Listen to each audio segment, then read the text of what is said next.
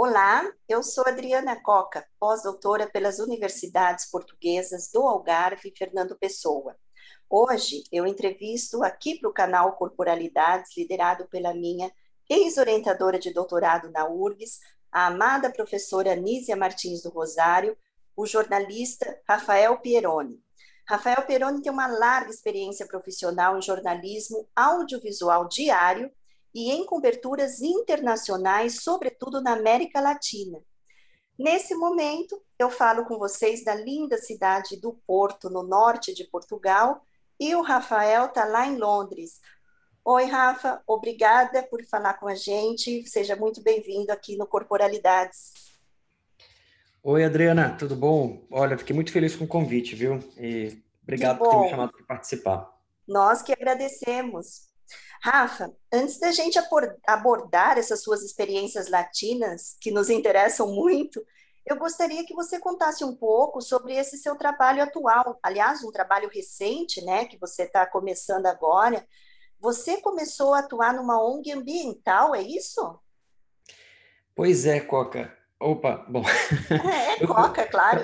Isso, para todo mundo, para todo mundo saber que provavelmente eu vou te chamar de Coca às vezes é porque a gente trabalhou junto já há um, um bom tempo atrás e, enfim, era assim que eu te chamava. Então, é, mas como eu ia dizendo, eu trabalho agora nessa ONG é, que chama Earthsight. É, comecei tem menos de um mês, inclusive.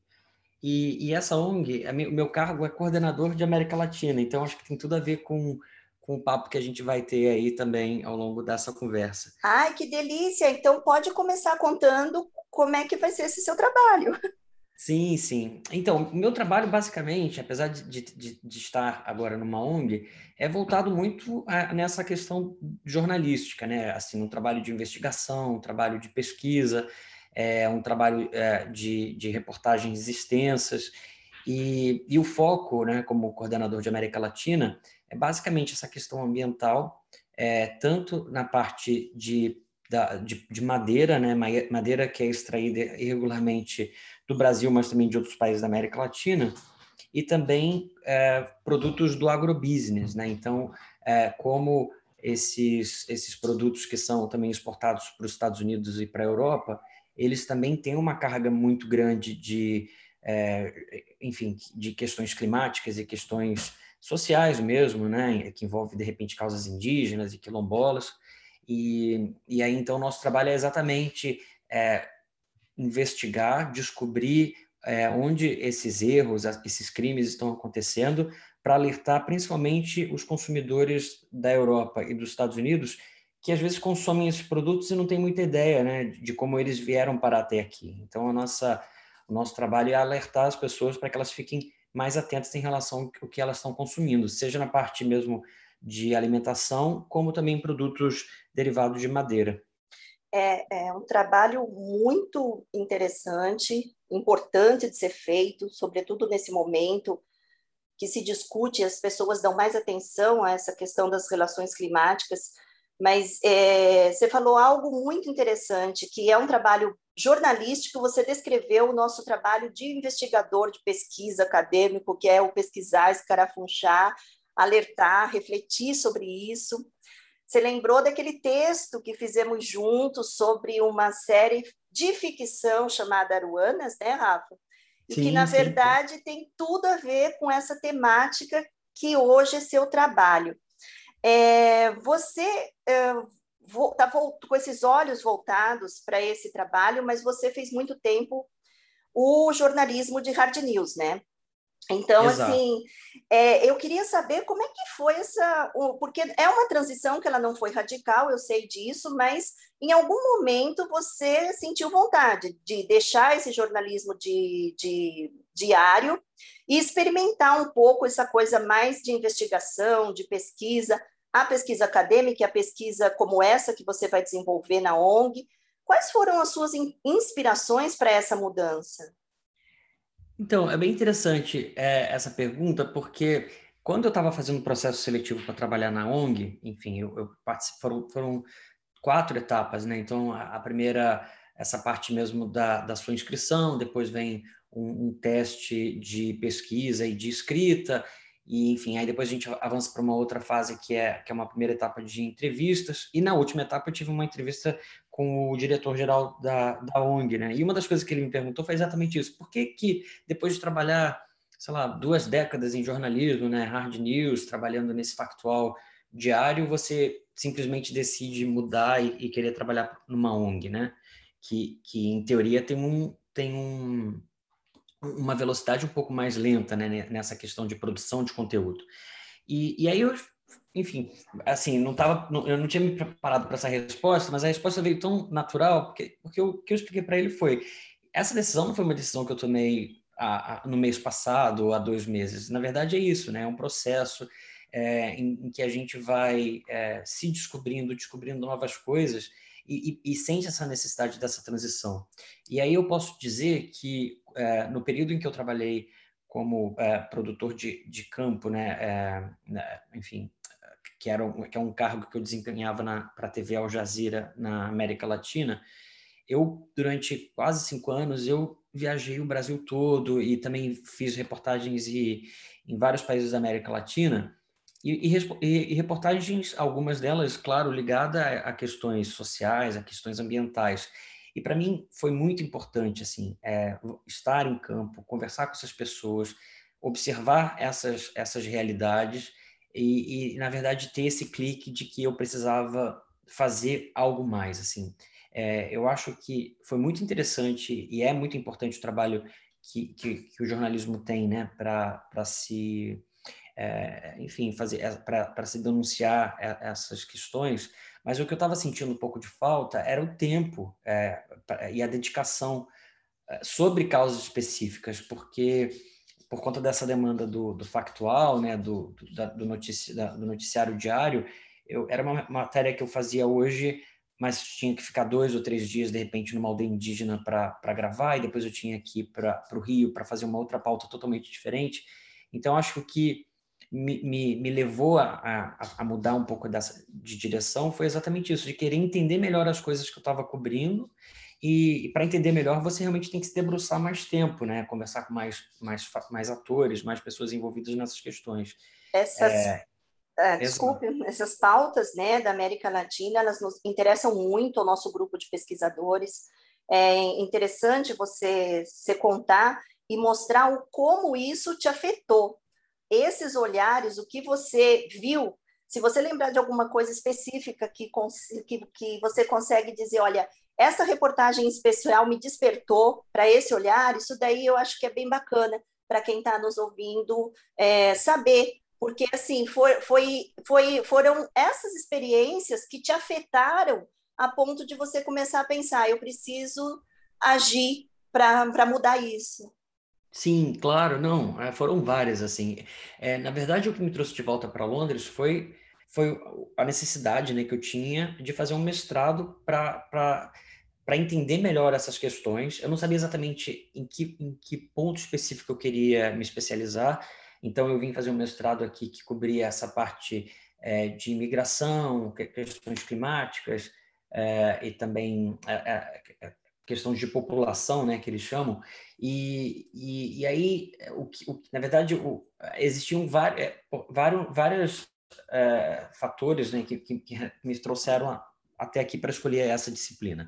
E aí, então, eu posso citar, por exemplo, é, que a gente cobriu bastante a questão dos venezuelanos. Então, assim, eu tive na Venezuela duas ou três vezes, cobri também a questão dos, dos imigrantes venezuelanos em Roraima, então, assim, isso realmente é, me fez entender melhor a situação que, que eles passam, né, que ainda continuam passando, essa questão mesmo de, de fronteira, né, como, como às vezes uma, uma linha no mapa, é, ou a questão de um passaporte pode mudar totalmente a sua vida. Então, assim, todas as dificuldades que uma pessoa que realmente precisa sair do seu país por milhares de questões enfrenta quando tenta atravessar essa fronteira, né? Então, tem, as, tem essas questões diplomáticas. É, uma, ainda ligado a essa questão de fronteira, também eu tive fazendo matéria é, em relação a, a, aos, aos migrantes é, da América Central também que, que tentam escapar em, em, direção aos Estados Unidos. Então, eu tive é, na Nicarágua e, e, tinha também essa questão da violência no país, fazendo com que as pessoas realmente não tenham um plano B a não ser deixar o país, porque eles são quase que forçados a participar, a, a se integrarem né, em gangues, né, principalmente os, os jovens, os homens. Então, para mim foi muito importante assim é, é, entender esses elementos que, que, que são que, que, são cobertos né, pela, pela imprensa internacional, mas eu acho que o, o que falta é isso, é esse tempo de, de, depurar, de entender exatamente quais são os fatores, entendeu? Então, as pessoas não migram porque porque realmente querem morar nos Estados Unidos. Existem tantos fatores que fazem com que aquelas pessoas abandonem suas famílias, suas casas, suas histórias, né, para em busca de, um, de quase que uma salvação.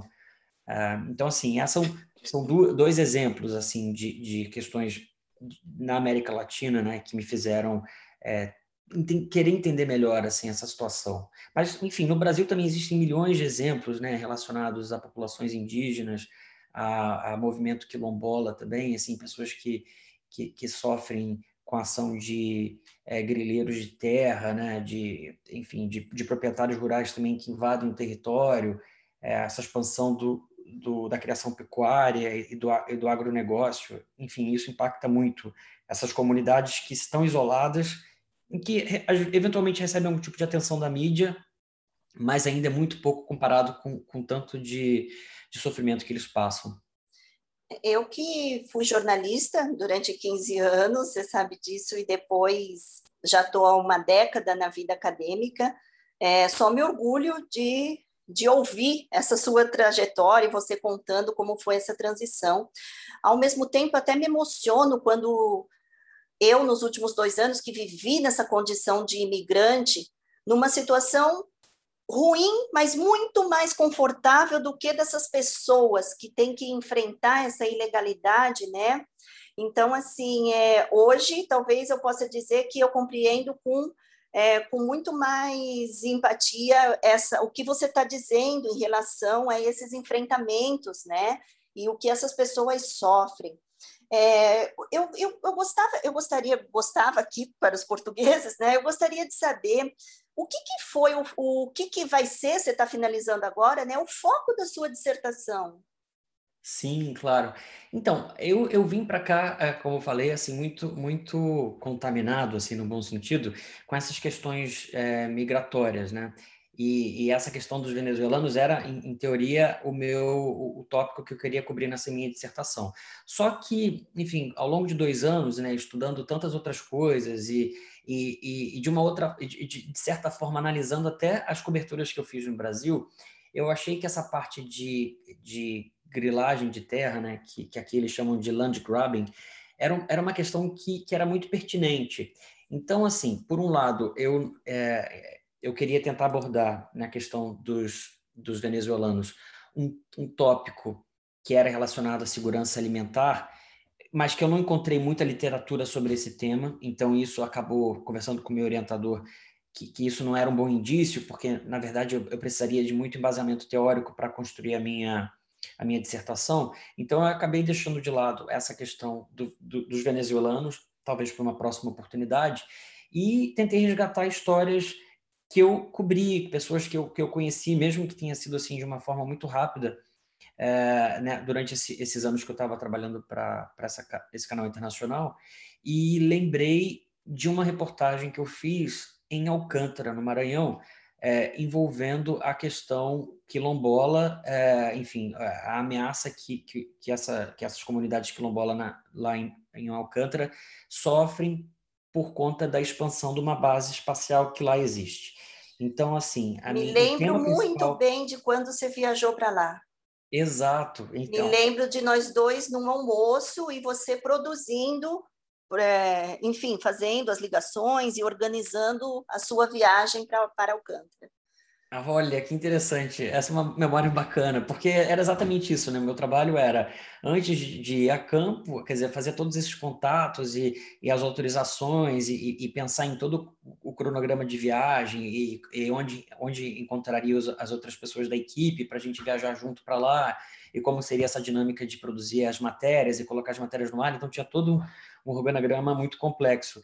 E, e, e, Alcântara é, é, é, uma região muito, muito bonita, assim, eu, eu, eu sou muito feliz de ter conhecido, é, só que realmente é, é, super isolado, então você tem que ir para São Luís, e aí a balsa que atravessa para Alcântara sai, sei lá, 5 da manhã, e aí são é uma hora e meia de viagem, mas aí depende da maré. Então, assim, tem toda uma série de limitações que, que exatamente no jornalismo diário acaba dificultando né, mais ainda essa produção da, da reportagem. E a gente estava é, indo no dia em, em, que era firmado um acordo entre os Estados Unidos, ainda com o Trump, e o Brasil com o Bolsonaro, para que a, a, a, base fosse cedida para os americanos. Então, a gente estava lá no dia que esse acordo estava sendo firmado nos Estados Unidos, e então a gente é, cobriu essa, essa pauta, mas com outro olhar, quer dizer, com o olhar da comunidade, das pessoas que moram lá e que, estavam preocupadas com isso. Então, era muito interessante é, esse, essa, essa, essa possibilidade de cobrir pautas, mas de uma outra perspectiva. Então, assim, a, não, é, não precisava estar em Washington para fazer a assinatura do papel. A gente, na verdade, olhou pelo lado da comunidade, da, das pessoas que seriam impactadas com esse acordo. Então, isso para mim também me marcou muito e eu pensei, puxa, eu acho que esse é um tema que dá para ser resgatado e, e, e, fiquei bem feliz assim nessa parte mesmo de, de, de produção de texto, né, de, dessa coisa da, da, da, leitura, da pesquisa, de ter encontrado vários autores que já tra trataram sobre essa questão quilombola é, nessa região, no Brasil, na América Latina. Então, assim, vários contextos. O contexto mesmo de grilagem de terra afetando populações indígenas e negras no Brasil. Então, assim, é, eu acho que, que, a dissertação vai ficar bem bacana porque ela, ela tá, tem sido, é, enfim, é, baseada em, em trabalhos que, que, que, me ajudaram muito a, a, a entender a contextualização e poder colocar é, a minha linha né, é, do que eu realmente queria expor. Eu, eu vou deixar aqui um convite para quando, passando a sua defesa dessa dissertação, que você venha para a gente faz, bater um papo especificamente sobre os resultados dessa pesquisa, sobre o que, quais foram esses encontros e desencontros, né, essa sua experiência de pesquisador, mas sobre a temática especialmente, tá bom? Você aceita, ah. Claro, claro, sim, sim. Eu acho que é. vai ser muito bacana a gente, a gente dar um tempo e nos dedicarmos só para você trazer esse seu relato. Sim, vamos fazer isso. Não, é, é, é, tem sido realmente bem desafiador por toda essa questão de Covid, mas, mas eu estou bem, bem feliz assim com, com o andamento. É, um pouco antes de começar essa história de Covid, nós dois resolvemos deixar o Brasil e seguir trajetórias de pesquisa aqui na Europa, né? E nós compartilhamos, evidente, como amigos, muito do que aconteceu nesse tempo, mas eu gostaria de saber como que você enxerga agora essa sua perspectiva futura, não só com esse novo trabalho, que eu espero que, tenho certeza que vai ser lindo, que vai dar resultados lindos aí pela frente, mas assim, em relação a essa coisa é, mundial mesmo, se é que a gente pode chamar de um mundo pós-Covid, eu não consigo ainda me ver no pós-Covid. Para mim, eu estou mergulhada ainda com esperança, mas, mas ainda saindo, né? Ainda não, não, não consigo. Algum, já li muitos textos falando sobre pós-pandemia, mas não me sinto fora dela ainda. É, em relação aos seus temas, em relação à sua vida, você continua aí, você vai. O que, que você pensa disso? Pois é, eu acho, eu acho muito precipitado falar pós-Covid ou pós-pandemia, assim, porque principalmente agora com essa questão dessa, das variantes, né, do vírus, assim, eu acho que, que às vezes alguns, tem, alguns governos eles têm se precipitado, né? Aqui, por exemplo, é, a gente está caminhando para essa etapa final em que regra nenhuma mais vale, né, vai ser mais implementada, só que os casos têm aumentado, assim, as pessoas talvez não tenham morrendo, não estejam morrendo tanto quanto no ano, nesse mesmo período do ano passado, mas, mas ainda é grave assim, a quantidade de pessoas que, que têm testado positivo, né?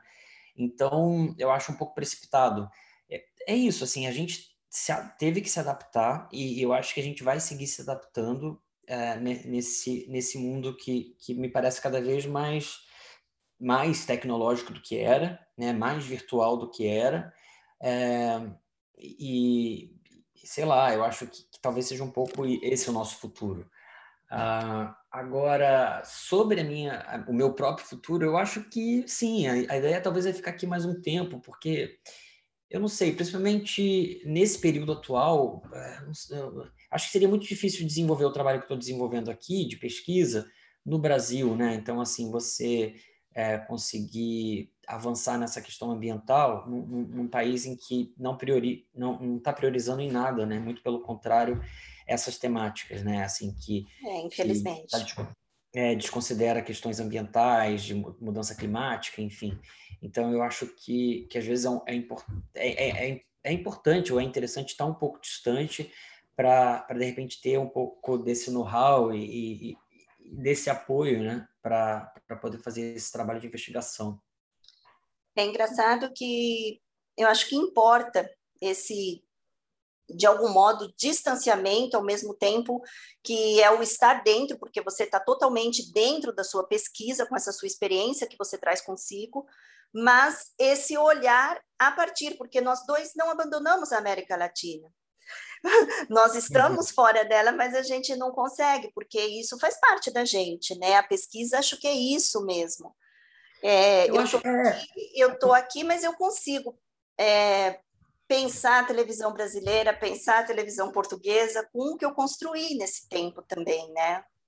Eu acho que a gente é América Latina, né? Eu acho que às vezes definir a, a, a pessoa pelo local onde ela mora, eu acho que é, é, é, realmente meio limitante, assim, né? Eu acho que a gente é um pouco de tudo, né? Porque a gente está aqui, a gente é de lá, a gente tem conexões com lá e com aqui agora, né? Já que a gente já mora aqui há, sei lá, dois anos, então, assim, é, eu acho que, que essa questão de tentar rotular as pessoas pelo, por onde elas estão, pelo que elas fazem, é, talvez seja um pouco limitante, né? E, e, e, é isso, assim, as experiências que a gente tem é, como, como brasileiros ou como latino-americanos, elas fazem parte de quem somos hoje, né? E, e eu acho que e, continuarão fazendo para sempre. É, assim é. como é, os anos que a gente passar aqui na Europa também fazem, fazem parte da nossa existência, né?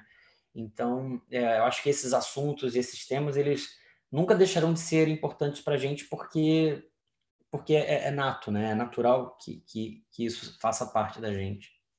Bom, só tenho que desejar boa sorte nessa sua trajetória linda é, eu concordo com você em relação a esse mundo cada vez mais virtual, não à toa que estamos conversando cada um de um ponto da Europa e, e para um público brasileiro que eu espero que curta esse nosso bate-papo.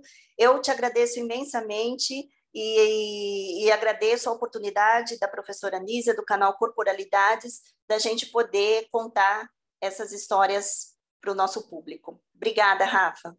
Puxa, obrigado, Coca, pelo convite. Adorei, foi super rápido, viu? Então, se quiser me chamar depois de novo para falar sobre a dissertação, estou aí. É, para deixar o gostinho, para a gente conseguir falar um pouquinho mais sobre essas outras tantas experiências, e nós vamos voltar sim. Te tá agradeço. Tá, tá bom, muito obrigado. Imagina, boa sorte.